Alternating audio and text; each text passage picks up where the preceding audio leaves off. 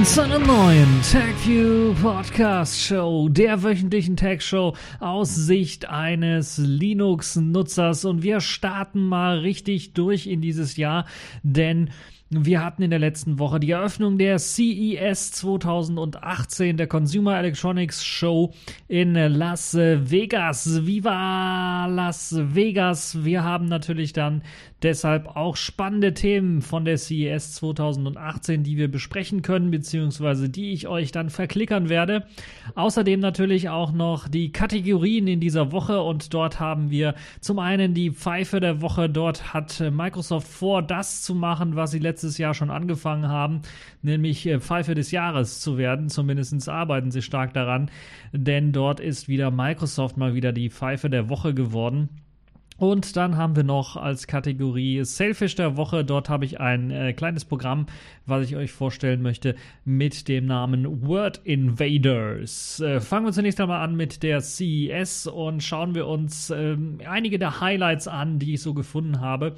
Ich war ja selber nicht in Las Vegas, äh, das wäre ein bisschen was, äh, ja, zu viel ähm, gewesen. Aber ich habe mir dennoch die Highlights rausgesucht, die es so gab, zumindest aus meiner Sicht so Highlights, die euch eventuell auch interessieren könnten. Darunter zählt unter anderem der Gimini PDA, der mit Android und Linux ausgestattet daherkommt.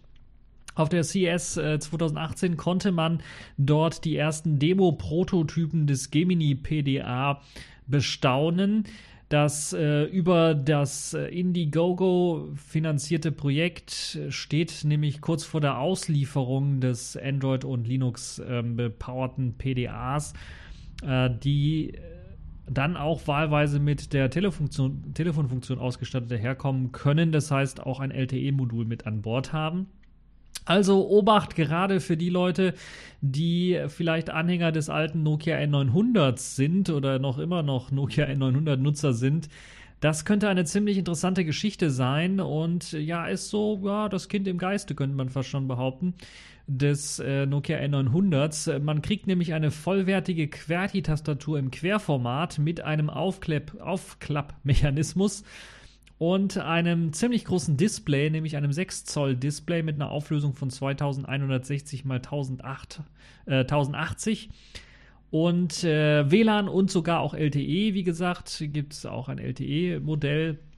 Man kriegt zwei USB-C-Anschlüsse, Stereo-Lautsprecher, einen 3,5 mm Klinkenanschluss und einen 10-Kerne-Prozessor. Das ist jetzt zwar ein MediaTek-Prozessor, der dann auch mit einer Mali-GPU hm, daherkommt. Also Mediatek ist vielleicht nicht äh, jedem das liebste Kind so ein bisschen und gerade was so ja Open Source und GPL und so weiter angeht, da gibt es dann doch immer mal ein bisschen ein paar Probleme. Äh, trotzdem äh, klingt das alles recht, recht ordentlich. 64 GB beträgt der interne Speicher, der sich dann auch mit MicroSD-Karte erweitern lässt. Und es laufen darauf im Dual-Boot-Betrieb sogar möglich Android und Linux. Und äh, das ist sicherlich eine sehr interessante Geschichte. Anders als beim N900 hat dieser Aufklappmechanismus aber tatsächlich ja eine Art Laptop-Wirkung, denn man klappt das Display zu, sodass man halt eben im zugeklappten Status eben das Display nicht mehr sehen kann, sondern muss es tatsächlich aufklappen. Also das ist ein bisschen anders als beim N900 hier. Es gibt aus diesem Grund auch nur eine 5-Megapixel Frontkamera, die dann für Selfies oder für Videotelefonie verwendet werden kann. Man kann da sicherlich auch ganz normale Fotoaufnahmen mitmachen. Da muss man halt nur das Handy oder in dem Fall das PDA ein bisschen was komisch halten. Sehr schön ist, dass dieser äh, doch relativ starke Prozessor dann mit einem äh, doch relativ starken Akku gepaart wird, nämlich einem 4220 mAh starken Akku. Und das soll dann für eine Woche Standby-Zeit reichen und sogar zwölf Stunden Gesprächszeit äh, mindestens äh, dann erlauben. Ähm, da müsste man natürlich auf Erfahrungsberichte äh, setzen und abwarten, wie das denn da aussieht, äh, was das Gemini PDA angeht. Primär ist äh, das Ganze aber nicht als Smartphone gedacht. Und da fühlen sich vielleicht die ein oder anderen so ein bisschen an die Anfangstage der Nokia N-Reihe erinnert, weil vor dem N900 äh, waren das eigentlich, äh, ja, wie hat man das bezeichnet? Äh, ich glaube, man hat es als Tablets bezeichnet. Oder ne, wie hat man es bezeichnet?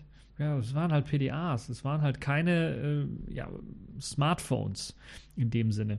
Und das ist jetzt in dem Fall hier auch nicht äh, der Fall, sondern es ist eher so eine Art ja, mobiler, portabler PDA oder eben ein Tablet mit Telefunkfunktion, so könnte man das dann auch eher bezeichnen.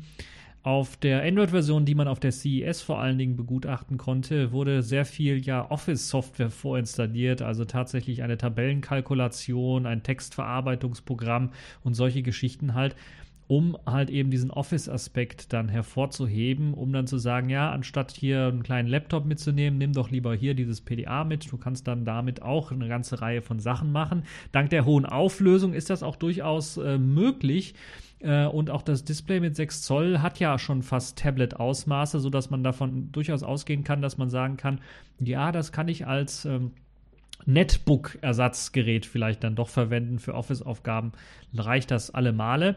Die äh, Wi-Fi-Only-Version äh, kostet 299 Dollar und wird bei Indiegogo immer noch angeboten. Also da könnt ihr euch das Ganze bestellen. Es ist äh, ein bisschen noch, da steht Auslieferung im Dezember. Das hat natürlich nicht gestimmt, weil es immer noch nicht ausgeliefert wurde. Soll aber jetzt ähm, ausgeliefert werden äh, demnächst und ähm, dann äh, können wir ja mal äh, gespannt sein darauf, dass vielleicht der ein oder andere dieses Gerät dann mal testen wird und gucken wird, was äh, man dort eben so zu bemängeln hat. Die Tastatur sieht recht ordentlich aus auf den ersten Blick.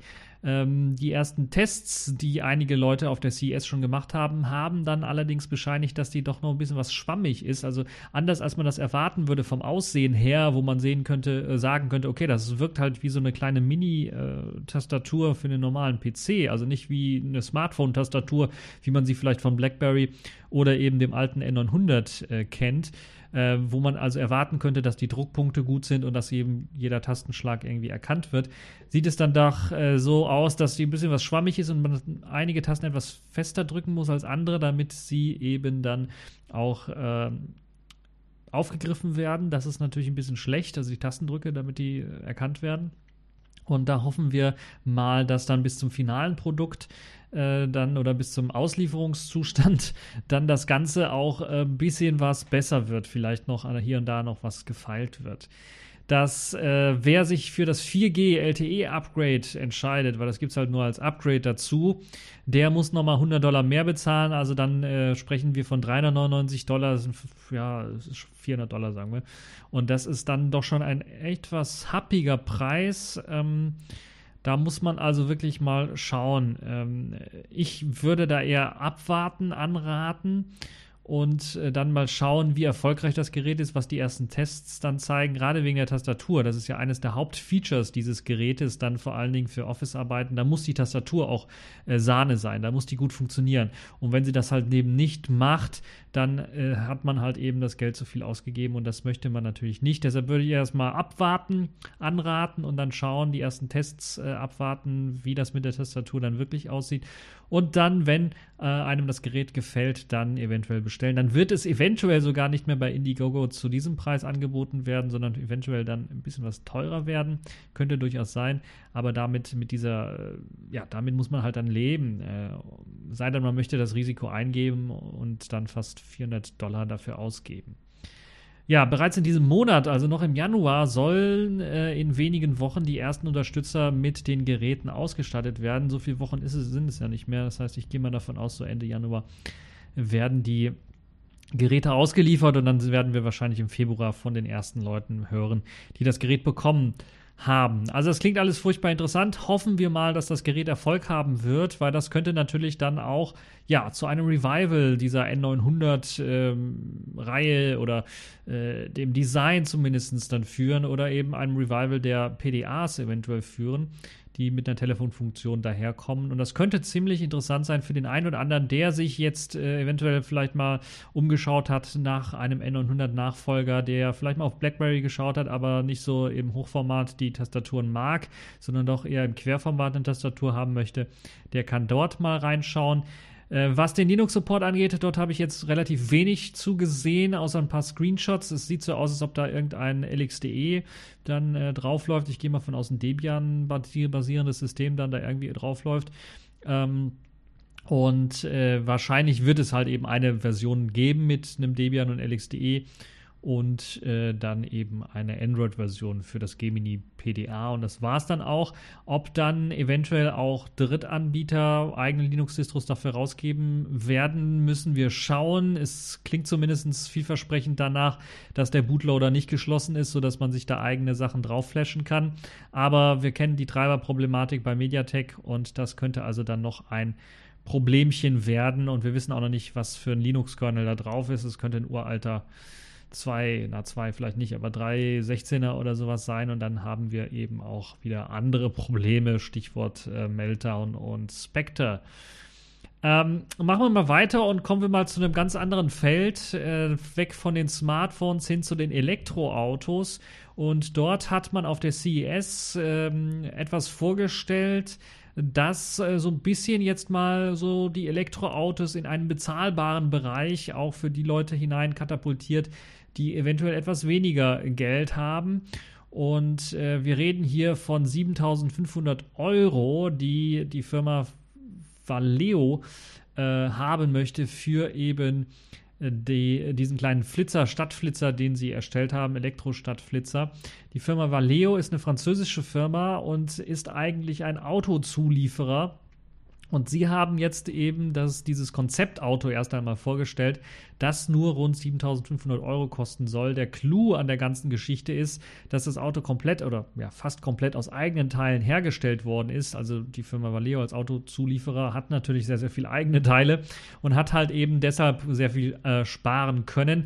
Ähm, äh, fast komplett heißt in dem Fall, ja, bis auf den Akku. Der Akku ist nämlich aus äh, dazu gekauft worden, weil sie selber eben keine Akkus bauen. Ähm, und ich glaube, auf der Welt gibt es halt nur sehr, sehr wenige, die solche Autoakkus dann tatsächlich bauen. Deshalb musste man sich den zukaufen. Das Aussehen dieses kleinen Elektroflitzers ähnelt so ein bisschen dem Smart. Also es ist ein recht kleiner äh, Wagen, sprich ist halt sehr, sehr kleiner Dreitürer bei dem man halt eben die dritte Tür, also den Kofferraum für vielleicht zwei Wasserkästen oder so nutzen kann und das war es dann auch schon.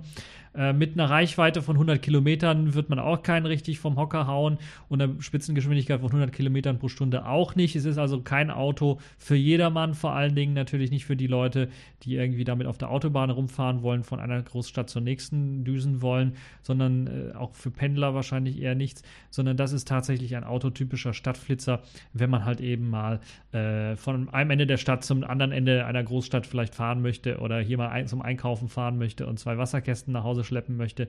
Das über die Straße äh, schleppen ist natürlich blöd, deshalb kann man so ein Auto vielleicht nehmen. Ähm, entstanden ist das Auto in der Zusammenarbeit mit der chinesischen äh, Shanghai Jiaotong Universität äh, die also auch ihre Finger mit im Spiel haben. Und der geringe Preis von nur 7500 Euro kommt dadurch zustande, dass man auf ein komplett anderes ähm, Voltsystem gesetzt hat. Also anstatt dieser hohe Voltzahlen, die bei bisherigen Elektroautos eingesetzt werden, hat man hier auf ein 48 Volt System gesetzt und das spart nicht nur Strom, sondern natürlich auch äh, besondere Sicherungen, die benötigt werden, die bei so hoch äh, Hochvoltsystemen natürlich dann äh, deutlich besser ausfallen müssen. Also hier spart man vor allen Dingen an der Sicherung, weil man halt ein niedriger voltiges System hat und ähm, ja, da lassen sich sehr, sehr viele Einsparungen mitmachen. Also eine spannende Studie zumindest jetzt so als Konzeptauto. Auto, und da bin ich mal gespannt, ob das nicht auch als Stadtflitzer dann zum Beispiel für die Bahn oder ähnliche Anbieter von äh, Carsharing-Optionen sehr interessant sein könnte, anstatt jetzt so ein Elektrosmart dahinzustellen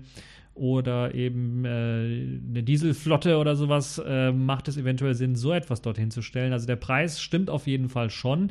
Ähm, es ist halt nur so, dass wahrscheinlich die französische Firma Valeo diese Autos dann nicht in der Massenproduktion dann herstellen werden kann, sondern das muss jemand anders übernehmen. Und da wäre halt eben beispielsweise die Bahn oder andere Anbieter, äh, die so etwas dann benutzen wollen oder vielleicht auch kleine Firmen, wären da auf jeden Fall äh, eventuell der richtige Ansprechpartner um sowas herstellen zu können, als Firmenwagen beispielsweise, wenn man halt eben in der Stadt sowieso so irgendwie selbst wohnt und dann, was weiß ich, da irgendwie nur ein paar Kilometer ähm, dann äh, zum, äh, zum Arbeitsplatz fahren muss oder solche Geschichten.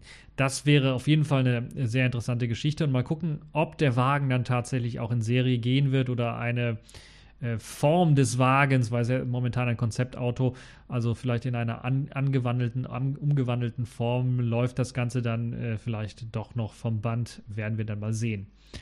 So, begeben wir uns wieder zur Heimelektronik zurück und schauen wir uns mal einen 65 Zoll rollbaren Fernseher von LG an. 65 Zoll sollte jetzt niemanden so wirklich überraschen. Die Teile werden halt immer größer. Interessant ist aber, dass man nicht mehr in das große schwarze Nichts schauen muss, wenn der Fernseher mal ausgeschaltet ist, weil das ist halt immer so ein großes Problem, wenn halt eben die Fernseher immer größer werden. Wenn das Teil ausgeschaltet ist, hat man ein riesengroßes schwarzes Loch im Grunde genommen im Wohnzimmer. Und äh, dafür sorgt ein Rollmechanismus, der jetzt in diesem LG-Fernseher eingebaut ist. So kann man das Display einfach aufrollen und äh, so in einer Leiste verstauen, die dann auf dem Tisch steht.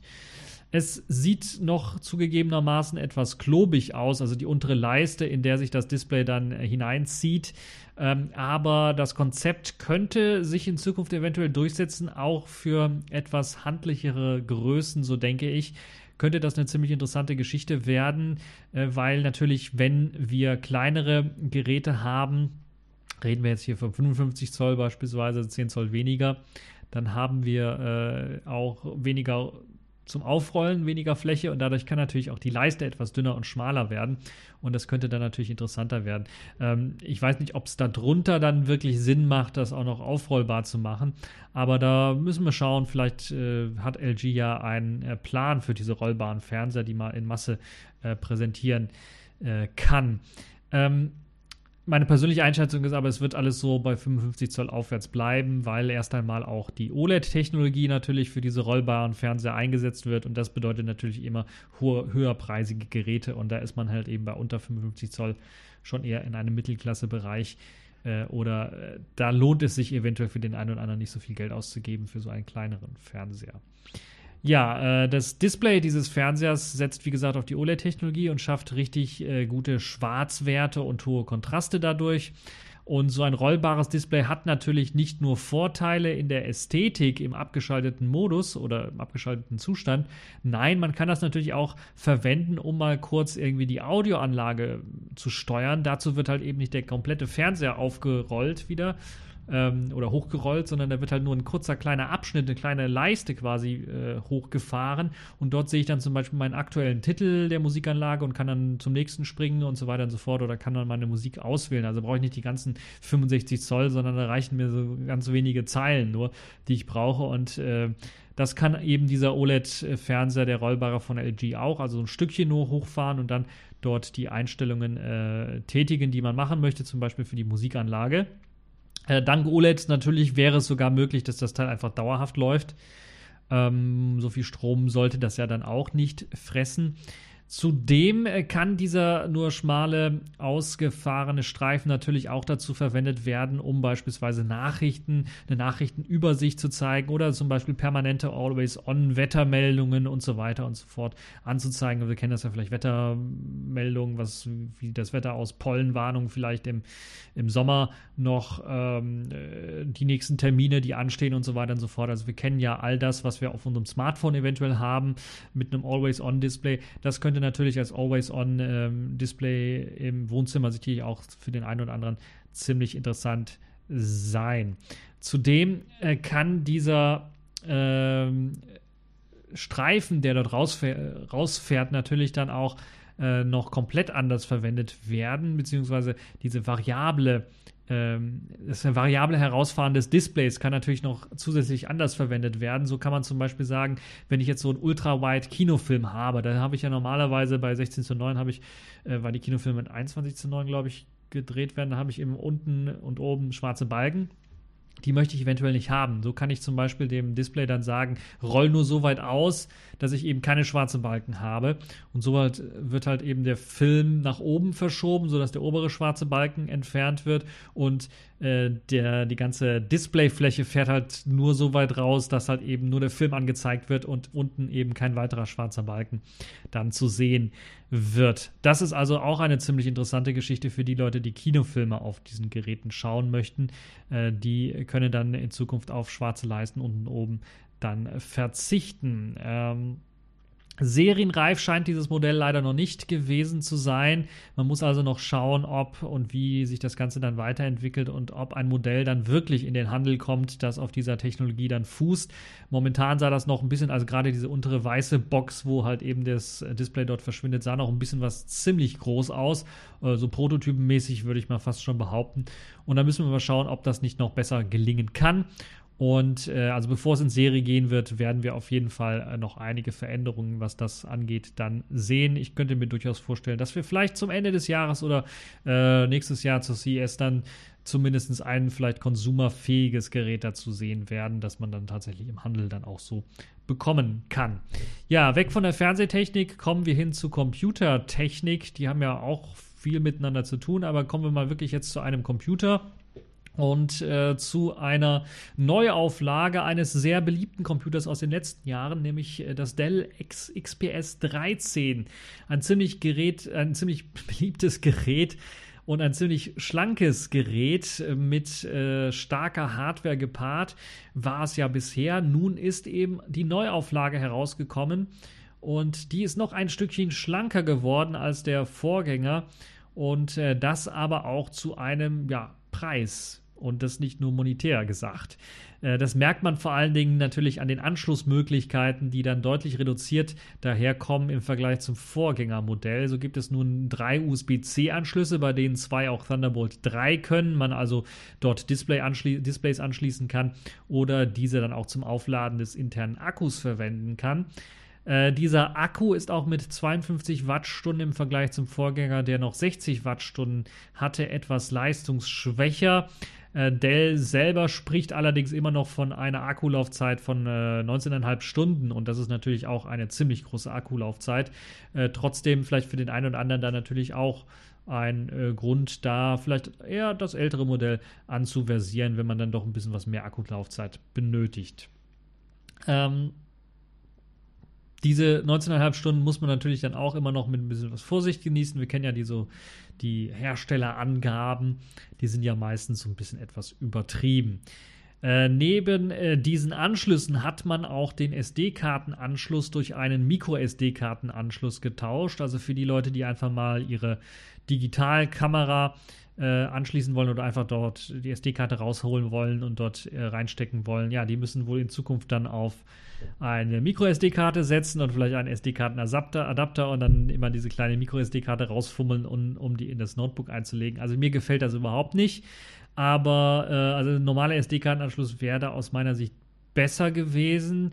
Aber der Trend geht halt dahin, alles kleiner zu machen. Und äh, wenn wir alles dünner machen wollen und kleiner machen wollen, dann brauchen wir natürlich auch kleinere Anschlüsse. Und in dem Fall hat man zumindest einen Micro-SD-Kartenanschluss äh, Anschluss eingebaut. Ansonsten hätte es ja auch durchaus sein können, dass man keinen einbaut und einfach sagen könnte, ja, kauft den Dongle. Daneben, und das ist auch positiv zu sehen, gibt es noch einen 3,5 mm Klinkenstecker, der ist also geblieben. Äh, das war ja dann aber auch schon äh, äh, beim Vorgänger so. Ähm, was ein bisschen blöd ist, ist natürlich, dass man nur USB-C-Anschlüsse hat, das heißt kein USB-A-Anschluss. Das heißt, wenn man einen normalen USB-Stick anschließt, der jetzt kein USB-C-Stick extra X ist, und da findet man immer noch äh, recht wenige, die das können, ähm, so braucht man einen Adapter. Und dann kommen wir wieder zur Dongle-Frage oder den Adapterkabeln, die ähm, man benötigt. Zumindest scheint erst einmal ein Adapterkabel für USB Typ C auf Typ A äh, dabei zu legen äh, bei dem Gerät. Das ist ja auch recht teuer, daher kommt auch für mindestens 1349 Euro. Ähm, da ist also schon mal für gesorgt.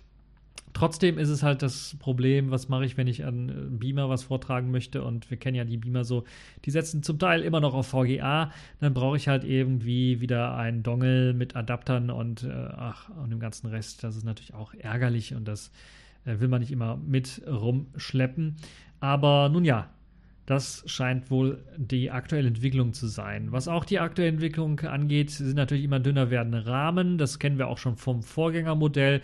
Äh, hier hat sich also nichts geändert. Immer noch ein schlanker Rahmen rund um das 13,3 Zoll große Display, das vergleichbar ist halt eben mit so einem Gehäusegröße von, ja, sagen wir mal 11 Zoll Netbooks oder so. Und es kriegt halt eben ein 13,3 Zoll großes Display dort unter. Aus dem einfachen Grunde, dass man halt die Rahmen rund um das Display sehr, sehr dünn gemacht hat. Man kann immer noch äh, zwei Displaytypen bestellen, einmal mit Full HD ähm, und dann einmal mit 4K und Touch-Display ausgestattet. Vielleicht sind sogar drei Typen, also Full HD, Full HD mit Touch eventuell, 4K mit und ohne Touch, dann wären es sogar vier Typen. Naja, äh, ich weiß es nicht ganz genau. Müsst ihr, müsst ihr wirklich mal schauen, wie das aussieht. Auf jeden Fall gibt es eine Touch-Variante, es gibt eine 4K-Variante und eine Full HD-Variante. Äh, dank der 400 Candela pro Quadratmeter sollte das IPS-Display auch im Freien gut ablesbar sein. Also gerade diese Mobilität, die man natürlich dadurch gewinnt, dass man halt das Gerät sehr dünn macht und sehr leicht macht, äh, macht es natürlich Sinn, dass man das auch im Freien mitnehmen kann. Etwas blöd gelöst ist natürlich wieder die Anordnung der Kamera, die nun unterhalb des Displays, ähm, äh, Displays liegt, in dem halt immer doch noch recht großen Streifen mittig auch angeordnet ist. Also unterhalb des Displays hat man da noch re relativ viel Platz gelassen. Wohl wegen der Kamera zum einen, zum anderen vielleicht auch aus anderen Gründen, thermischen oder sogar irgendwie äh, aus dem einfachen Grund, dass man das Teil natürlich auf und zuklappen muss und dann es nicht Sinn machen würde, wenn halt eben man das äh, Gerät in einem bestimmten Winkel hat und dann eben man nicht mehr aufs Display schauen kann oder auf bestimmte Teile des Displays schauen kann, weil halt eben äh, irgendwas im Weg ist. Wie gehabt gibt es wieder zwei Prozessorvarianten. Einmal den Intel Core i5, diesmal steckt der 8250U und äh, ein Intel Core i7, äh, der 8550U, also ich glaube, das ist die achte Generation von Intel-Prozessoren mit drin. Und ähm, ja, das ist halt das, was Dell anbietet. Als Arbeitsspeichervarianten kann man sich zwischen 8 und 16 GB entscheiden. Ich fürchte, sie sind wieder aufgelötet, sodass man da nicht einfach irgendwie was wechseln kann, was natürlich auch schlecht ist. Das gleiche gilt eventuell sogar auch für die SSD, da bin ich mir nicht ganz so sicher. Aber hier kann man bis zu 1 Terabyte äh, Größe hineinbauen lassen für das äh, klassische Design, das heißt mit dem, ich glaube, das ist schwarz, äh, gibt es äh, das ganze Gerät schon ab einem Preis von 1349 Euro. Also da, da geht's los, da könnt ihr euch das selber konfigurieren. Also ich glaube, es geht dann mit 8 GB und ist die kleinste Größe, 256 GB SSD, glaube ich, los. Wer lieber aber dann eine andere Farbe haben möchte, zum Beispiel gibt es das jetzt ganz neu in Weiß oder Rosé, mindestens 1749 Euro Aufschlag dann bezahlen. Also der muss dann deutlich 500, fast 400 äh, Euro Aufschlag bezahlen.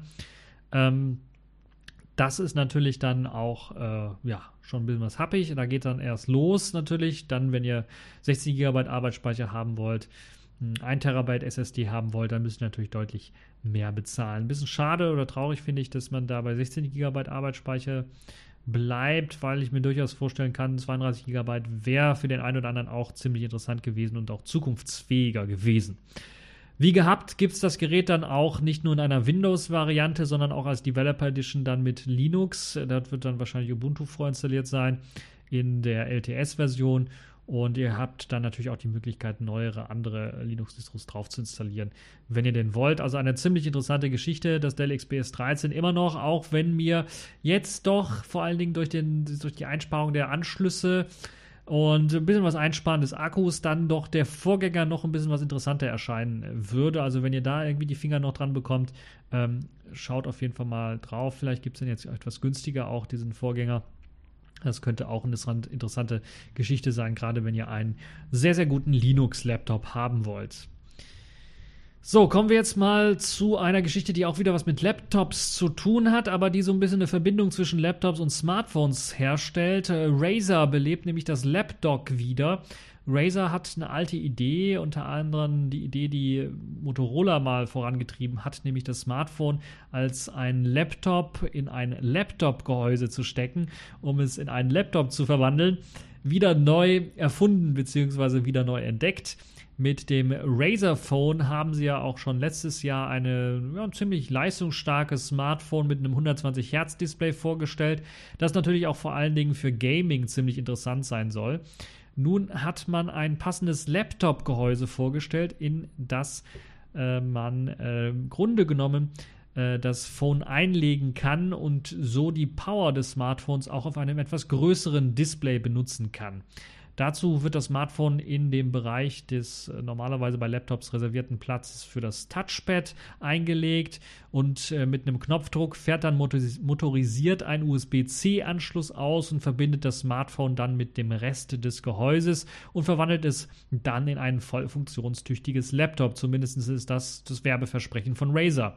Die Displayausgabe wird dann auf dem 13,3 Zoll großen Display des Laptops ausgegeben und das Display des Smartphones soll dann als Touchpad genutzt werden können, mit dem man also ganz normal, wie man es bei einem Laptop kennt, eben den Mauscursor steuern kann.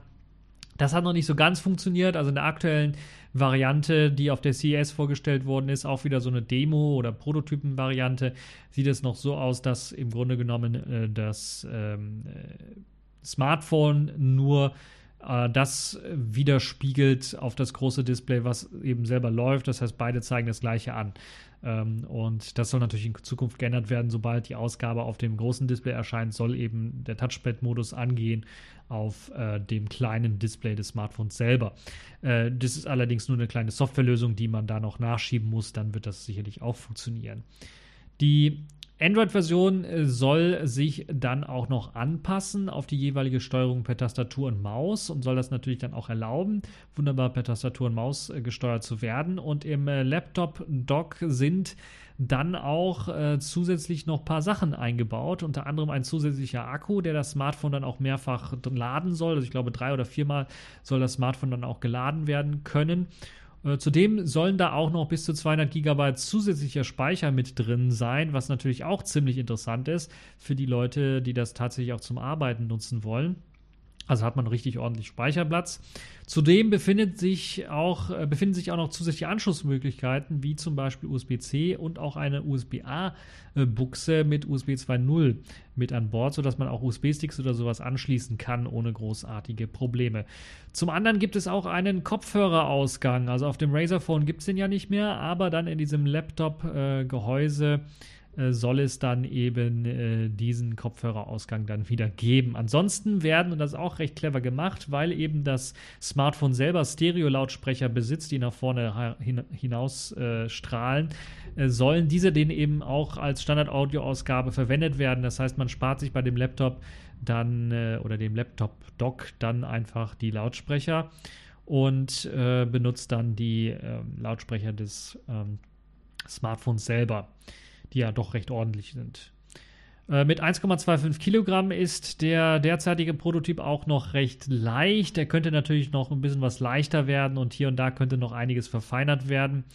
Und äh, wir werden ja mal sehen, äh, wie das dann aussieht. Momentan läuft das Ganze noch als äh, Prototyp unter dem Projektnamen Linda und äh, wird dann eventuell hoffentlich dann äh, auch in Zukunft mal dann wirklich in den Handel kommen, weil das ist eine ziemlich interessante Geschichte. Wobei es halt jetzt nur sehr beschränkt ist auf ja ein einziges Smartphone, nämlich dieses Razer Smartphone. Aber, und das habe ich mir sagen lassen, das äh, Laptop-Display selber soll auch 120 Hertz schaffen. Und das könnte dann für den einen oder anderen doch äh, ziemlich interessant sein, äh, dass dann diese Power, die jetzt auch in den Smartphones drinsteckt, auch irgendwie genutzt werden kann für zum Beispiel ganz normale ja, Office-Arbeiten an einem Laptop. Und etwas vielversprechender in der Hinsicht sieht es zum Beispiel mit einem Konkurrenzprodukt aus äh, mit dem Namen MiraBook, das vom Hersteller Miraccess hergestellt worden ist und das für nicht nur ein Smartphone gedacht ist, wie dem Razer Phone, sondern eben für mehrere Smartphones gedacht ist, beziehungsweise eigentlich offen ist für alle Smartphones, die eine USB-Typ C-Schnittstelle besitzen. Dafür wird aber das Smartphone dann auch nicht so schön in das Gehäuse integriert, weil es gibt halt unterschiedliche Smartphones mit unterschiedlichen Größen und so weiter und so fort. Deshalb äh, kann man das nicht direkt ins Gehäuse integrieren, sondern man muss einfach per USB-C-Kabel das äh, Mirabook dann an äh, äh, nee, das Smartphone an das Mirabook anschließen und äh, dann kann man eben die Rechenpower für Display, Tastatur und Touchpad liefern. Daneben bietet das Notebook-Teil, also das Mirabook-Teil, auch noch weitere Anschlussmöglichkeiten. Es gibt wieder zwei USB-A-Anschlüsse, es gibt einen HDMI-Anschluss, einen Kopfhörer-Anschluss sowie äh, Micro-SD-Karten-Slot. Und das ist äh, meiner Ansicht nach die bessere Alternative, wenn man das gleich mit dem Razer äh, Projekt Linda vergleicht, weil dort gibt es weniger Anschlussmöglichkeiten. Und hier scheint man mit zwei USB-A-Anschlüssen USB-Sticks anschließen zu können, Drucker anschließen zu können, HDMI, noch einen großen Monitor anschließen zu können, einen Projektor anschließen zu können, Kopfhörer natürlich dann auch äh, aber auch noch Micro-SD-Karten-Slot zu haben, wo man dann eventuell damit auch noch äh, weitere Sachen äh, bearbeiten kann. Wie gesagt, Fotos von der Kamera oder sowas. Äh, sicherlich auch möglich, zumindest wenn man an der Kamera einen SD auf Micro-SD-Karten-Adapter benutzt. Das äh, 13,3 Zoll große Display des Mirabooks soll mit einer Full HD-Auflösung auflösen und äh, geeignet sind leider nicht alle Smartphones mit USB-C-Anschluss, äh, äh, sondern nur diese, die auch tatsächlich ein DisplayPort beherrschen, um ein Bild über USB-C ausgeben zu können.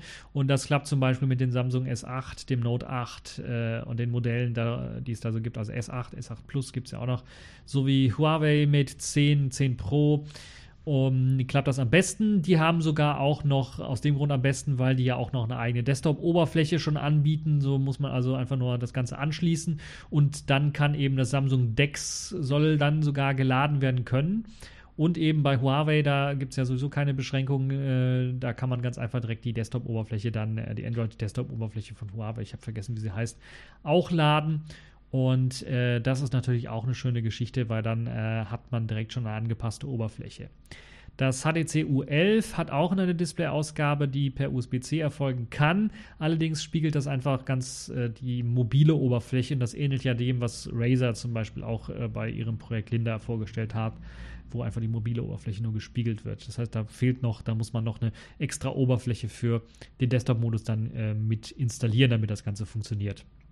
Äh, von den, äh, vom Gewicht her ist das Mirabook auch etwa 1,3 Kilogramm schwer, also ist im Bereich dieses Projekt Linders von, von Razer drin. Kommt auch wieder mit einem eigenen Akku im Innern daher, der das Smartphone dann auch wieder laden können soll. Das natürlich hängt ja jetzt davon ab, wie oft, äh, wie groß äh, das, äh, der Akku des Smartphones selber ist, ähm, wie oft man das dann auch laden können soll. Aber es soll zumindest einige Stunden dann, äh, also 10, 12 Stunden sollte es durchaus durchhalten können, dieses. Ähm, äh, Mirabook.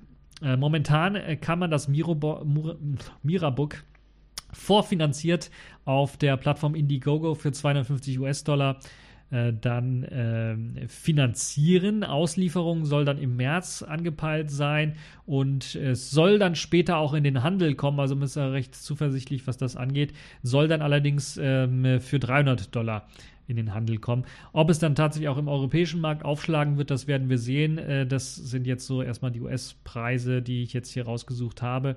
Es klingt ziemlich interessant, also wer sich dafür interessiert, der kann auch mal auf der Indiegogo-Plattform vorbeischauen und das Ganze dann auch nochmal, ähm, äh, ich glaube, da kann man immer noch äh, dann das Ganze. Aber da Lieferung ist im März angepeilt und ich glaube, da steht auch irgendwie Auslieferung im Dezember oder sowas.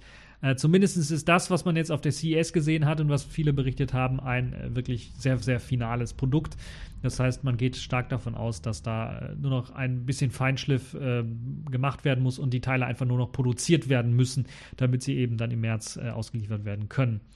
So, das dazu. Also da haben wir dann auch eine ganze Menge an Themen durchgefrühstückt, die es auf der CES 2018 äh, dieses Jahr so gab als äh, Highlights. Das sind zumindest meine Highlights. Gab natürlich noch viel, viel mehr. Da müsst ihr euch die verschiedenen Berichterstattungen auf den großen Plattformen mal anschauen. Da gab es also noch viel, viel andere Geschichten, die dem einen oder anderen vielleicht auch eher als Highlight dann vielleicht interessieren äh, könnten. Das also das, was es jetzt zur CES 2018 aus meiner Sicht interessantes gab. Kommen wir zu den Kategorien in dieser Woche. Accepted. Connecting. Complete. System activated. All systems operational.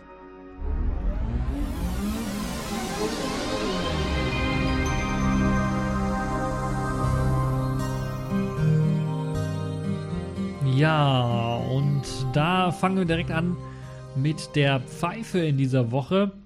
Und das hat mal wieder Microsoft geschafft, weil Microsoft vergeigt es mit den Meltdown und Spectra Updates mal so richtig. Microsoft hat es mal wieder geschafft, äh, wo ich in äh, der letzten Woche noch über Meltdown und Spectra, Spectra Patches gesprochen habe hat wohl Microsoft mit den Patches dafür einen äh, doch relativ großen Schnellschuss geliefert, der komplett in die Hose gegangen ist. So hat man äh, das Update vom 4. Januar äh, herausgegeben, nicht nur wissentlich mit einer Inkompatibilität zu vielen Antivirenhersteller, ähm, Programmen, die dafür gesorgt haben, dass die irgendwie Probleme gemacht haben, sondern auch noch dazu, dass auf einigen AMD-Systemen dann äh, diese komplett irgendwie unbrauchbar geworden sind. Unbrauchbar in dem Sinne, dass die Systeme nach dem Installieren des Updates nicht mehr gestartet haben oder gestartet sind und nur noch einen Fehler angezeigt haben, also ein Blue Screen of Dead. Und einzig mittels eines Systemwiederherstellungspunktes vor dem Update lässt sich dann das, System wieder in einen ähm, bootbaren Status versetzen. Und äh, bei denen, wo das Update erfolgreich gebootet ist, läuft der Rechner dann allerdings auch nicht mehr zuverlässig und Abstürze plagen dann die Nutzer. Äh, so gab es halt sehr, sehr viele Berichte davon, dass ähm, zum Beispiel die Browser Chrome und Firefox einfach mal abgestürzt sind, äh, nachdem das Update installiert worden ist und äh, was überhaupt keinen Sinn macht, weil auch Chrome und Firefox natürlich Spectre-Fixes herausgegeben haben. Ne, Chrome noch nicht, aber Firefox auf jeden Fall und Chrome dann zumindest Workaround äh, angegeben hat. Aber selbst mit denen gibt es eben oder kommt es halt zu diesen Abstürzen. Das heißt, man hat ein komplett unsicheres, unstabiles System. Also unsicher vielleicht nicht, aber ein komplett instabiles System, das will man natürlich auch nicht haben. Also weitere Inkompatibilitäten sollen auch auftreten mit verschiedenen Treibern und auch mit der Software. Äh, und das ist natürlich auch alles nicht das Gelbe vom Ei. Deshalb kann man eigentlich nur Microsoft gratulieren. Sie haben das wieder mal komplett verkackt und vergeigt auf hohem Niveau in dem äh, Fall. Allerdings, und das muss ich sagen, das kam jetzt auch letztens an, äh, beim Durchlesen des Changelogs fürs Linux-Kernels, hat äh, ist Linux auch nicht viel besser gemacht, was äh, das Nichtbooten von AMD-Systemen angeht, weil dort sind auch einige aufgetaucht. Bei mir nicht, also meine AMD-Systeme haben alle wunderbar gebootet, nachdem ich den Kernel 4.14.12 installiert habe. Bei anderen Leuten hat dieses äh, ja allerdings nicht geklappt beim Kernel 4.14.12. Dafür wurde allerdings dann, ich glaube, zwei Tage später der 4.14.13 Kernel ausgeliefert. Der bootet dann natürlich ohne großartigen Probleme auch auf diesen Geräten wieder. Also äh, schnell erkannt, das Problem, und dann auch schnell gebannt. Bei Microsoft, glaube ich, hat man mittlerweile auch ein Update rausgegeben äh, oder dieses Update, was da irgendwie misslungen ist, dann doch nochmal korrigiert, also ein Fix für einen Fix herausgegeben. Das kennen wir ja von Microsoft. Und damit sollte es dann auch wieder funktionieren. Äh, also es ist alles in der Technologiewelt immer noch in Aufruhr und ähm, man muss auch sagen, Meltdown ist jetzt mittlerweile ja ziemlich sicher auch gefixt. Also gibt es die Fixes sind schon draußen, Linux-Kernel sind die draußen und viele Linux-Distros liefern die auch schon aus.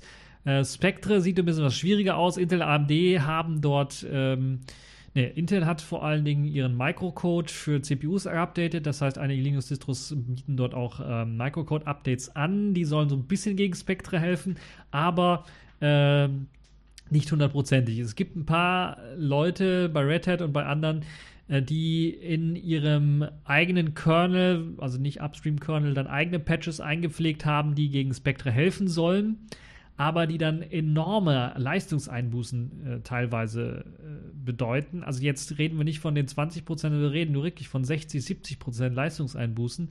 Jetzt nicht auf der aktuellsten Hardware, sondern dann auf der etwas älteren Hardware, also unter Skylake. Ähm, das sorgt halt eben dafür, dass dann die Geschichten dann doch deutlich langsamer sind und das will natürlich auch nicht jeder dann installiert haben. Aus dem Grunde sind diese Patches auch noch nicht im äh, Vanilla-Kernel gelandet und ich gehe sehr stark davon aus, dass wir dann äh, wegen Spectre noch einige Zeit lang dann beschäftigt sein werden, was Patches angeht. Und wir wahrscheinlich dann, ja, jetzt in regelmäßigen Abständen wahrscheinlich neue Linux-Kernel-Versionen sehen werden, die eben immer noch was weiter patchen werden in Sachen Spectre.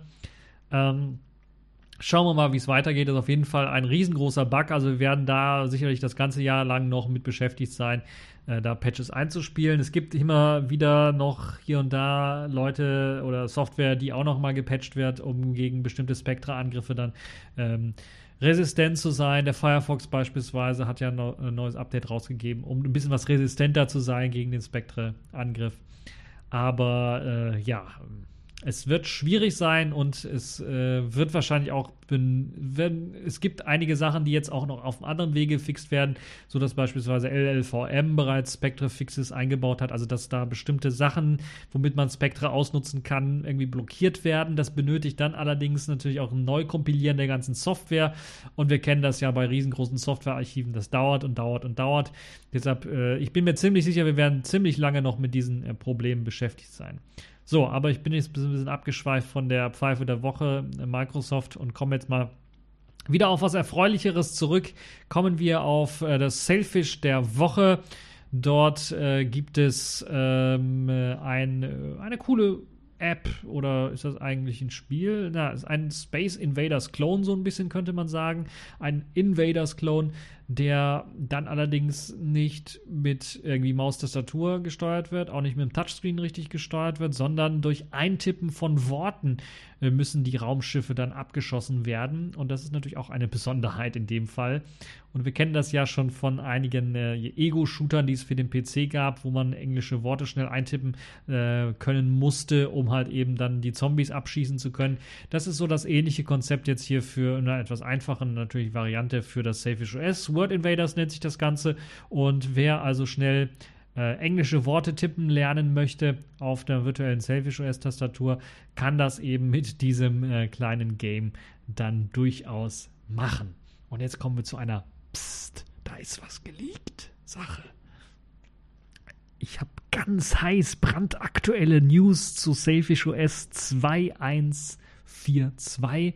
Das wird nämlich die nächste Version von Sailfish OS sein. Und ähm, ja, äh, ich kann euch nur sagen, äh, viele der Features und Funktionen, die einige Nutzer dann doch schon mal angemerkt haben, die gefixt werden müssten oder die man unbedingt braucht, Stichwort ButterFS, Stichwort nicht funktionsfähige Kamerataste, wenn man nicht in der Kamera-App ist, ähm, Stichwort CalDAV, CardDAV Support, die werden wohl im nächsten Update gefixt werden. Äh, hoffentlich. Und ähm, es wird auch hier und da ähm, ein paar Neuerungen geben, infrastrukturmäßig, die erst einmal dafür sorgen werden, mit hoher Wahrscheinlichkeit dafür sorgen werden, dass einige erstmal Hö? gucken. Äh, denn ähm, es gibt äh, ein Store-Update natürlich. Dort wird erstmal Flatter rausfliegen, weil Flatter nicht mehr funktioniert, das ist natürlich klar. Es wird ein Update für den Update Manager geben oder die Update UI, die jetzt eine eigenständige sein wird. Und es wird auch äh, zahlreiche Verbesserungen geben, was das Pakethandling und Paketmanagement angeht. Das allerdings auch einige Konsequenzen haben wird im äh, ersten Fall. Also ich gehe mal stark davon aus, dass das Warehouse nicht mehr funktionieren wird und dass Storeman äh, relativ zeitnah zum Update dann wahrscheinlich auch nochmal geupdatet werden muss, damit es überhaupt auf der neuen Selfish S-Version funktionieren wird. So, ich glaube, jetzt habe ich genug geleakt, genug gesagt. Ähm, wir werden wahrscheinlich in der nächsten Woche mehr erfahren, was das äh, Selfish S äh, 2142 angeht. Wenn das eben diese Version sein wird, vielleicht wird es auch eine Nachfolgerversion sein, das dann als Early Access Version irgendwie wann äh, zur Verfügung stehen wird. Aber ja, äh, das ist so für die Psst, Psst, nicht weitersagen. Äh, Leute. Und das ist natürlich alles nur ein Gerücht und ich habe das natürlich alles nur aus dubiosen Quellen erfahren und ähm, ja, mehr möchte ich dazu nicht sagen. Ähm, ich hoffe, dass äh, das, was ich da gelesen habe, in Richtung äh, Performance-Verbesserungen, vor allen Dingen auch in Qt WebKit oder dass es zu Qt WebKit Performance-Verbesserungen führen wird. Wenn ich das richtig interpretiert und verstanden habe, gibt es da einige Fixes, die dafür sorgen werden. Aber das werden wir dann tatsächlich nur sehen, wenn die neueste Version tatsächlich dann auch rauskommen wird. Auf jeden Fall ähm, steht das nächste Update wieder an und ich bin mir relativ sicher, wir werden das noch im Januar sehen, äh, zumindest als Early Access Update. So, das also jetzt genug zum Selfish der Woche und damit sind wir auch schon am Ende dieser TechView Podcast Folge. Ich hoffe, sie hat euch gefallen, ihr hattet Spaß dran und falls ihr Kommentare habt, einfach im Kommentarbereich hinterlassen. Äh, diese Folge gibt es auch auf YouTube, also für die Leute, die auf YouTube schauen. Ich habe auch eine Webseite und für die Leute, die auf der Webseite schauen, ich habe auch noch einen YouTube-Kanal. Da könnt ihr also auch abonnieren, ein Like geben, wenn ihr das mögt oder Fragen stellen. Und ja, das war's für diese TechView Podcast äh, Folge und bis zur nächsten Folge.